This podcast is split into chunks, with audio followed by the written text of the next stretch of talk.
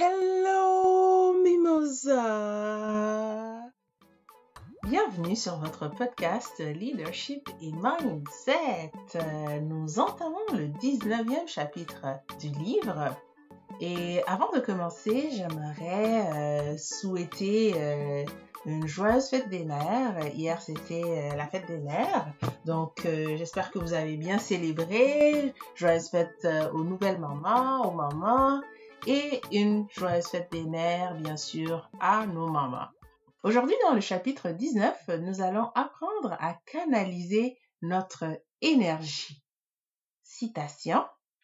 Quand tu ne peux empêcher les choses qui t'entourent de rompre, pour ainsi dire, le rythme de ta vie morale, rentre vite en toi-même et ne te laisse pas pousser hors de la mesure plus qu'il n'est nécessaire tu seras plus maître de conserver l'harmonie intérieure si tu ne cesses pas d'y revenir. Et c'est une citation de Marc Aurel. Lecture. En tant que joueur de tennis, Arthur H était une superbe contradiction. Pour survivre à la ségrégation dans les années 50 et 60, il a appris de son père à masquer ses émotions et ses sentiments sur le court. Pas de réaction, pas d'énervement en ratant un coup, pas d'insulte. C'est sûr, en tant que tennisman noir, il ne pouvait pas se permettre de frimer, fêter la victoire ou être considéré comme quelqu'un qui en faisait trop pour réussir. Quoi qu'il en soit, sa forme de jeu et son style étaient différents. Toute l'énergie et l'émotion qu'il devait ravaler étaient canalisées dans un jeu audacieux et gracieux. S'il maîtrisait les expressions de son visage, son corps était dynamique, souple, aux quatre coins du cours. Son style est parfaitement décrit dans l'épithète qu'il s'était créé, décontracté physiquement, ferme mentalement. Pour Arthur H., cette combinaison a créé un jeu au tennis pratiquement imbattable. En tant qu'individu, il maîtrisait ses émotions, mais en tant que tennisman, il était héroïque, audacieux et cool. Il plongeait pour rattraper les balles et ses frappes laissaient ses adversaires le souffle coupé. S'il pouvait le faire, c'est parce qu'il était libre, libre de l'intérieur. Les autres joueurs qui avaient la liberté de s'extérioriser, de piquer des crises, de lancer des regards noirs aux arbitres et aux adversaires, ne semblait pas pouvoir gérer la pression des matchs importants comme le faisait H. Il jugeait H inhumain, coincé.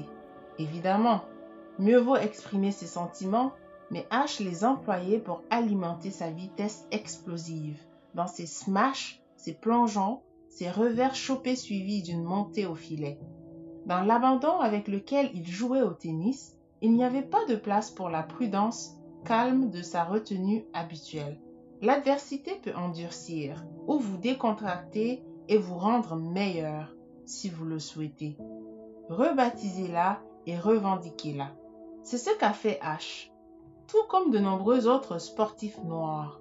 Le boxeur Joe Louis, par exemple, savait que les amateurs de boxe blancs et racistes ne toléreraient pas qu'un boxeur noir laisse transparaître ses émotions. Il les masquait derrière un visage impassible. Le bombardier noir intimidait ses adversaires en paraissant quasiment inhumain. Il s'est servi d'un désavantage et l'a transformé en atout inattendu sur le ring. Nous avons tous des contraintes à gérer, des règles, des normes sociales qu'on se doit d'observer, des codes vestimentaires, des protocoles, des procédures, des obligations légales, des hiérarchies qui nous dictent notre comportement. Si on y pense trop, ça devient oppressant, suffocant. Si on ne fait pas attention, ça peut perturber notre jeu.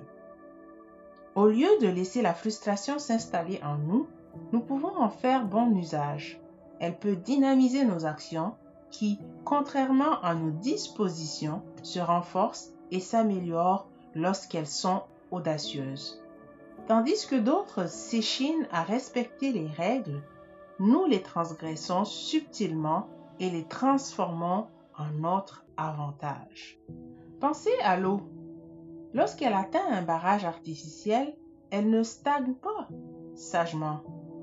Son énergie est emmagasinée et utilisée pour alimenter des centrales électriques. Toussaint l'ouverture, l'ancien esclave haïtien devenu général, exaspérait ses ennemis français au point qu'on dise de lui Cet homme fait donc l'ouverture partout. En raison de son habileté à ouvrir une brèche dans les rangs de l'adversaire, il était surnommé l'ouverture.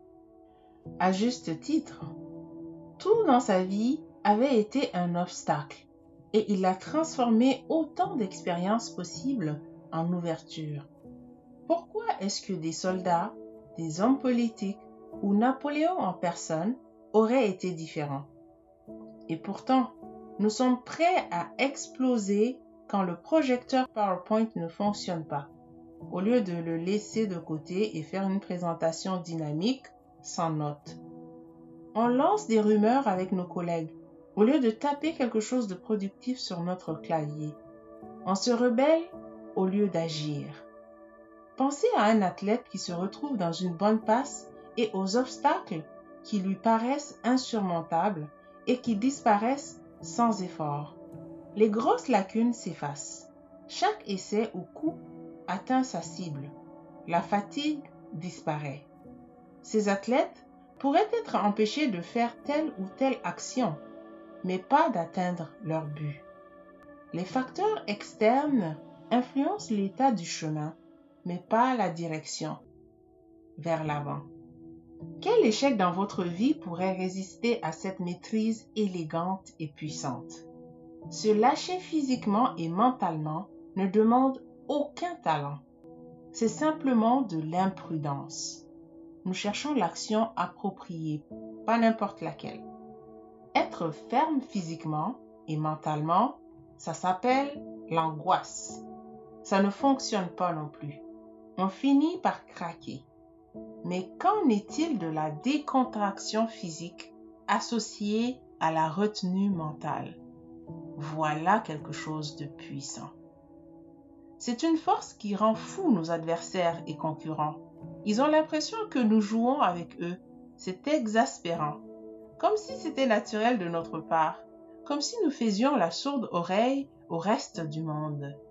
Comme si nous étions immunisés contre le stress et les facteurs inhibants qui nous empêcheraient d'avancer vers notre objectif.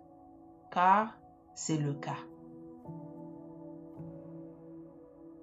Voilà, voilà, c'est la fin de la lecture et, comme il nous le suggère, Monsieur Holiday, ben, il est important qu'on puisse canaliser notre énergie. Ça nous ramène un peu à euh, au premier chapitre qu'on a vu sur euh, la perception, sur le fait de pouvoir rester concentré, garder nos énergies, euh, en fait, pouvoir utiliser les énergies autrement que dans le euh, dans, dans, dans, la colère, dans, dans, dans l'exaspération, mais les utiliser comme un moteur pour nous propulser un peu plus vers notre objectif.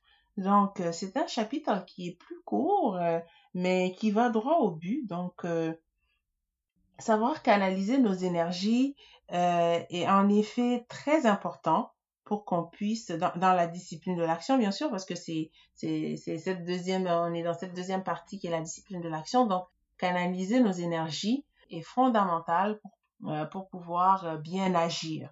Donc, l'exemple qui nous est donné du tennisman noir, euh, Monsieur H, donc, où lui, il pouvait pas s'exprimer là, euh, sortir ses cris de victoire quand il marquait ou whatever, mais il utilisait cette énergie-là pour pouvoir la sortir dans ses, dans ses, dans ses smash et dans ses, dans ses coups. Donc euh, voilà, il la canalisé de cette façon-là au lieu de, de, disons, de la perdre. Fait il l'utilisait comme moteur. Donc, en quelques mots, sachons utiliser euh, notre énergie, sachons la canaliser pour qu'elle soit un moteur, un propulseur vers l'atteinte de nos objectifs. Donc euh, voilà, je n'ai pas grand-chose à rajouter sur cette lecture. Euh, La semaine prochaine, on va parler de comment profiter de l'offensive. Et, dans cette lecture de la semaine prochaine, euh, on va nous donner un exemple euh, de l'ancien président Barack Obama. passez une excellente semaine. Restez à l'écoute. Stay tuned. Stay safe. Et à lundi.